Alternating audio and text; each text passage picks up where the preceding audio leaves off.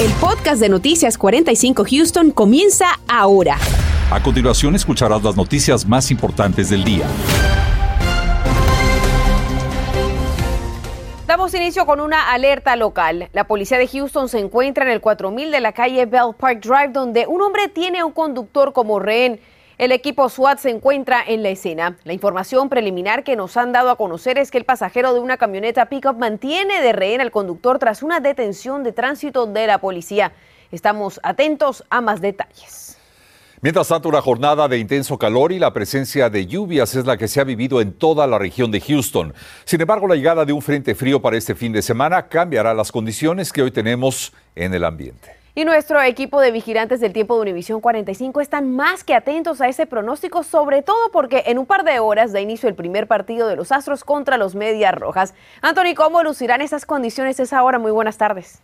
Todo estará perfectamente bien para el inicio del partido del día de hoy porque no tendremos nada de precipitaciones, pero más adelante hablo en detalle de ese pronóstico, pero hablemos del radar porque se ha formado alguna actividad de lluvia a través del condado Harris que de hecho ya ha salido hacia la bahía de Galveston y también hubo acero sobre la zona de Baytown, una línea bien finita que se extiende desde el condado de Galveston como también y pasa por el condado de Brazoria afectando Sweeney, también la ciudad de Richmond, pero esta lluvia no dura ni 20 minutos, así que va a salir rápido hacia aguas del Golfo de México. El frente en sí ya se encuentra al norte de la ciudad de Houston y este debe estar moviéndose muy lentamente sobre nuestra ciudad. ¿Cuándo pudiera estar sobre la zona costera? Bueno, yo diría eso de las 8 de la noche y es ahí en adelante cuando comenzaremos a experimentar los cambios en cuanto a ese viento bastante fuerte y poco a poco la entrada de ese aire fresco. Y el partido, para el inicio del partido, sí tendremos algo de nubosidad allá afuera, temperaturas en el rango de los 84 grados y para cuando se acabe el mismo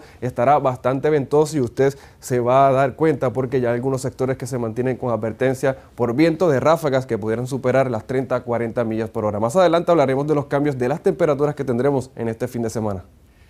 Y bueno, desde esta hora miles de fanáticos de los Astros de Houston se dan cita en el estadio Minute Maid para el primer encuentro por el título de la Liga Americana frente a los Medias Rojas de Boston. Un encuentro más que esperado para nuestra comunidad que desde ya está cruzando los dedos. Desde la Casa de los Astros, nuestro compañero Lester Gretsch nos habla del ambiente que desde ya se vive a pocas horas antes del inicio de este esperadísimo encuentro. Lester, te escuchamos.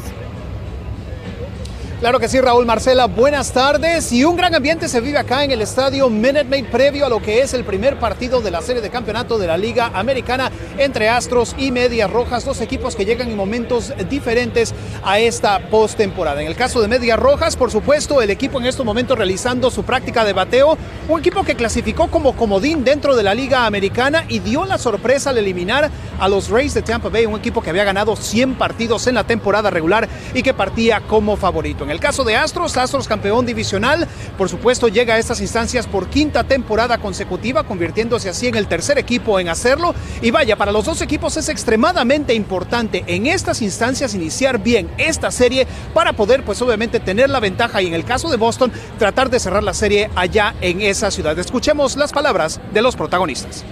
Gracias a Dios de, de poder lanzar ese juego y este, nada pues preparado y listo para, para estos juegos y lo que viene.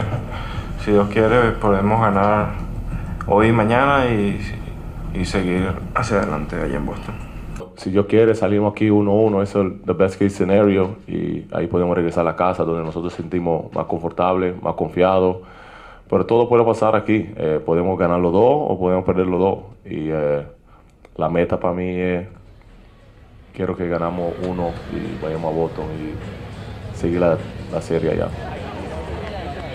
Bueno, ahí lo tiene usted, sin duda alguna. En el caso de Astros, el, uh, el picheo estará mermado precisamente por lo que es la baja de Lance McCullers Jr., que en el día de hoy se dio a conocer que estará fuera al menos por esta serie. Ya si Astros avanza a la Serie Mundial, pues obviamente esa será otra historia. Su lugar será tomado por Jake Odorizzi. El partido de hoy dará inicio a eso de las 7 con 7 de la noche. Bueno, si usted viene al encuentro del día de hoy, preste atención al siguiente reportaje, ya que Belén Smole nos detalla precisamente lo que es el dispositivo de seguridad y los cierres que hay en las áreas aledañas al Menenmate Park. Belén.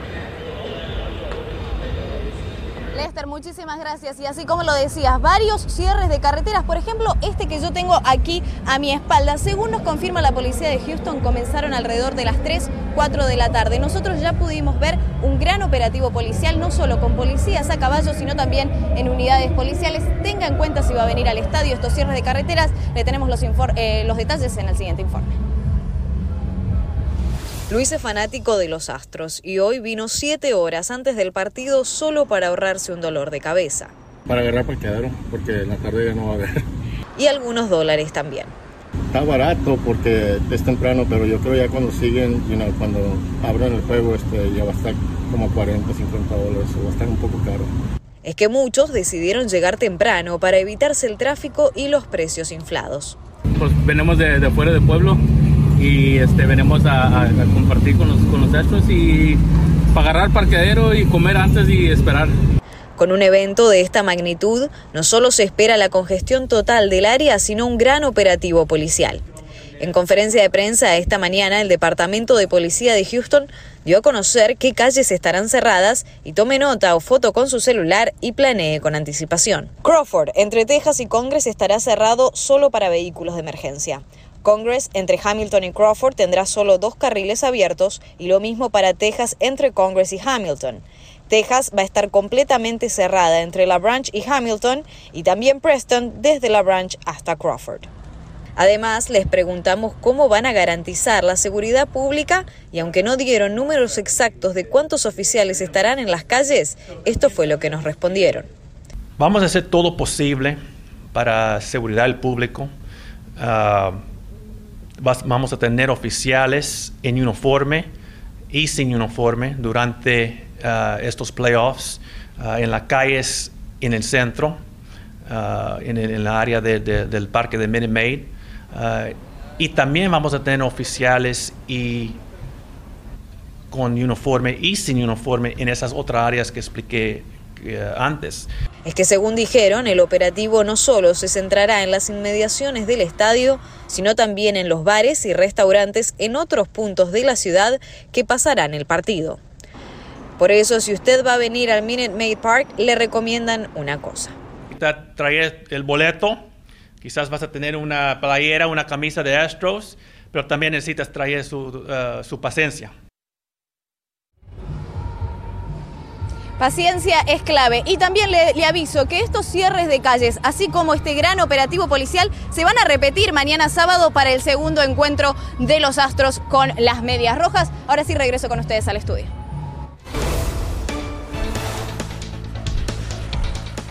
Bueno, y al congestionamiento vial que deja de por sí el partido de hoy se suman ya los usuales cierres, reparaciones y construcciones de carreteras en la ciudad típicas de los viernes. Pasamos con Karina Yapor, quien nos cuenta qué otras vías estarán disponibles.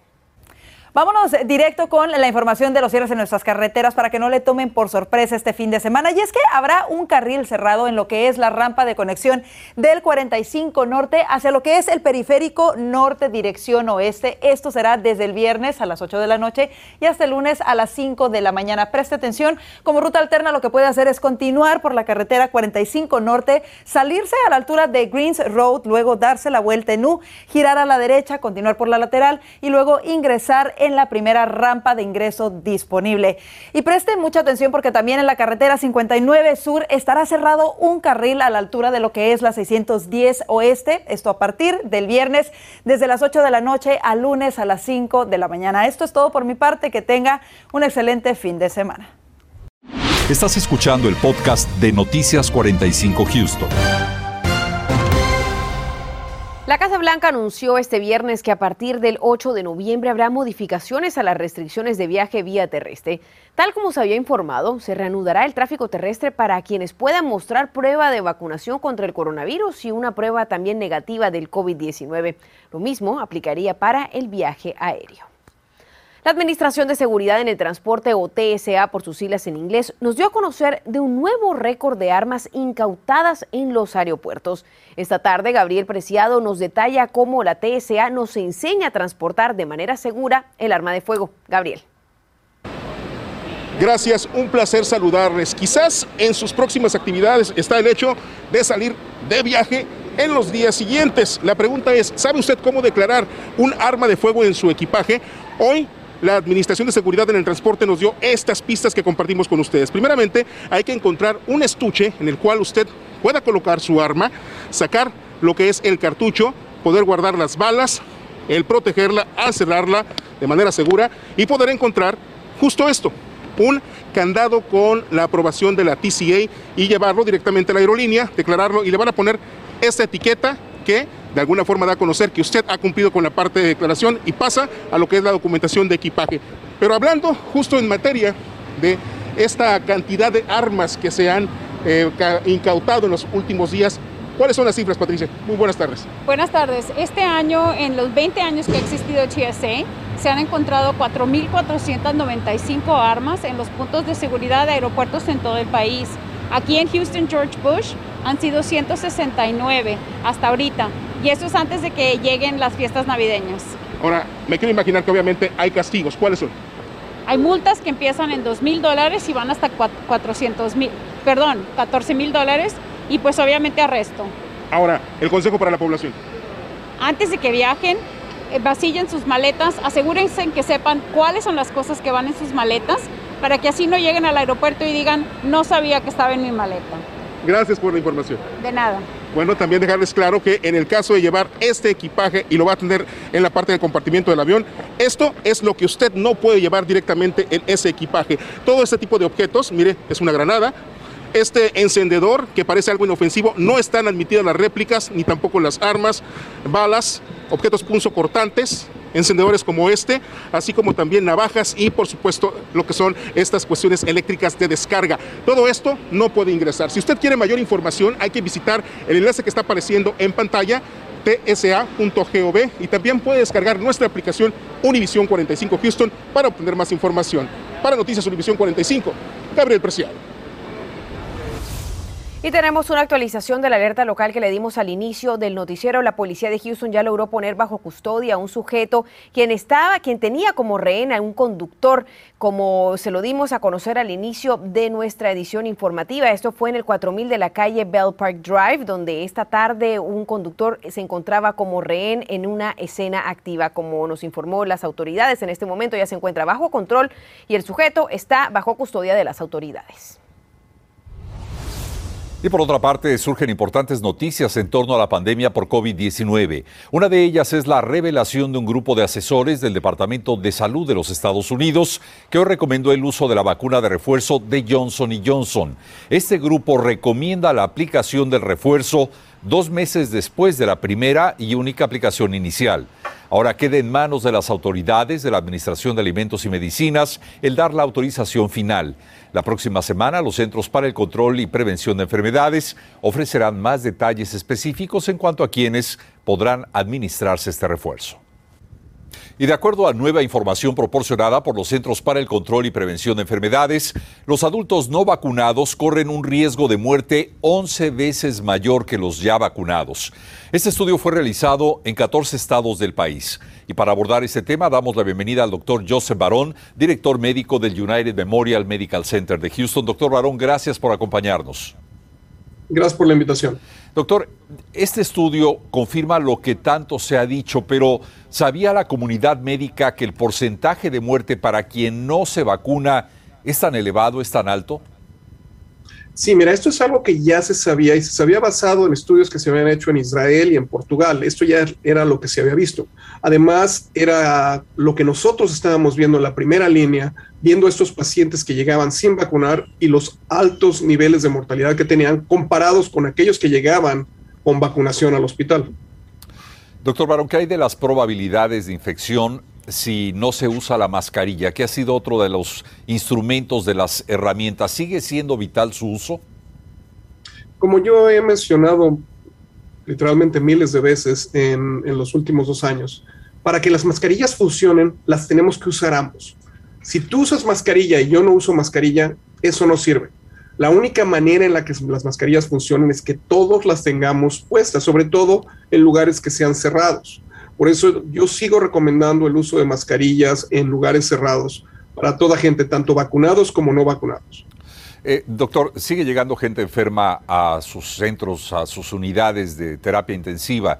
¿Por qué la gente sigue sin vacunarse? ¿Qué le dice un enfermo? ¿Por qué la gente sigue sin usar mascarilla? ¿Qué le dicen quienes ya están contagiados? Curioso que me preguntas eso, porque hoy me llegó un muchacho de 22 años de edad con un COVID bastante severo y le pregunté, ¿estás vacunado? Y me dijo, no. Y cuando le pregunté por qué no, y me dijo, porque no confío en el gobierno. Esa fue su, su respuesta. Un muchacho uh, afroamericano. La gran mayoría me dice que porque les da miedo que vayan a quedar estériles, que porque se van a convertir en un imán gigante, que porque les van a poner un microchip, que porque les da miedo que vaya a, darles lupus. Y es por eso que yo creo que tenemos que tener eh, programas educativos en los cuales a la gente le enseñas cómo estas son unas eh, mentiras o mitos urbanos. En lugar de estar tratando de obligar a la gente que se vacune, quizás deberíamos estar usando nuestro, nuestras habilidades de convencer a la gente de una manera científica. Mitos que siguen cobrando vidas. Doctor Barón, gracias por estar con nosotros esta tarde. Es un placer, gracias por la invitación. Continuamos con el podcast de Noticias 45 Houston. La organización MECA lleva 21 años realizando eventos para celebrar el Día de los Muertos y a partir de esta noche dará inicio a la bendición de altares y presentación de ofrendas. Vamos con Laura Sierra para que nos cuente los detalles. Claro que sí, muy buenas tardes. Y es que desde hoy MECA tendrá múltiples actividades que se dividirán entre el día de hoy y también a finales de este mes para honrar a los que ya se han ido. Conmigo está Luis, él es uno de los curadores justamente de MECA y me va a explicar un poquito en qué consistirá el evento de esta noche. Muy buenas tardes, cuéntame. Muy buenas tardes, sí, esta noche vamos a tener la bendición de los altares, como ven aquí. las ofrendas le dicen. Estas son las ofrendas que tenemos para los ah, difuntos de nuestras familias. Este altar que se ve aquí es el altar de la comunidad cualquier persona puede venir a traer su foto y ponerlo aquí. Y veo incluso muchos rostros conocidos, por ejemplo, la jueza Ruth, también vemos por aquí uno de los oficiales del alguacil del condado Harris, que también, como saben, murió hace poco, víctimas del tiroteo de Las Vegas, del tiroteo de Orlando, incluso los de Sandy Hook. ¿Cualquier persona de la comunidad podía cooperar con una fotografía en este altar? Sí, sí, pueden traerse un foto, un, un recuerdo de un difunto y pueden poner aquí en el altar y, luego nosotros lo cuidamos al fin del, del tiempo. ¿Qué te parece, Luis, si nos movemos para este lado? Porque por aquí todo está lleno de color, de recuerdos maravillosos de quienes ya se han ido. Y explícame un poquito, porque sé que también van a tener un festival de Día de los Muertos. ¿Cuándo es? El festival es el 30 y el 31. Todos están invitados, vamos a tener música, vamos a tener comida. Es un gran festival, todos invitados. ¿En qué horario va a ser eso el 30 y el 31? Es de las 11 de la mañana hasta las 7 de la noche. ¿Y la entrada es libre para todo el mundo? La entrada es gratis para todo el mundo. Va a haber comida, música, vendedores, muchas cosas. Y aquí vamos a tener todos los altares. Maravilloso, ya lo saben todos. Será aquí en Mecca, Houston. Está ubicado en la calle 1900 Kane Street, muy cerquita de lo que es el centro de Houston. Regreso con ustedes.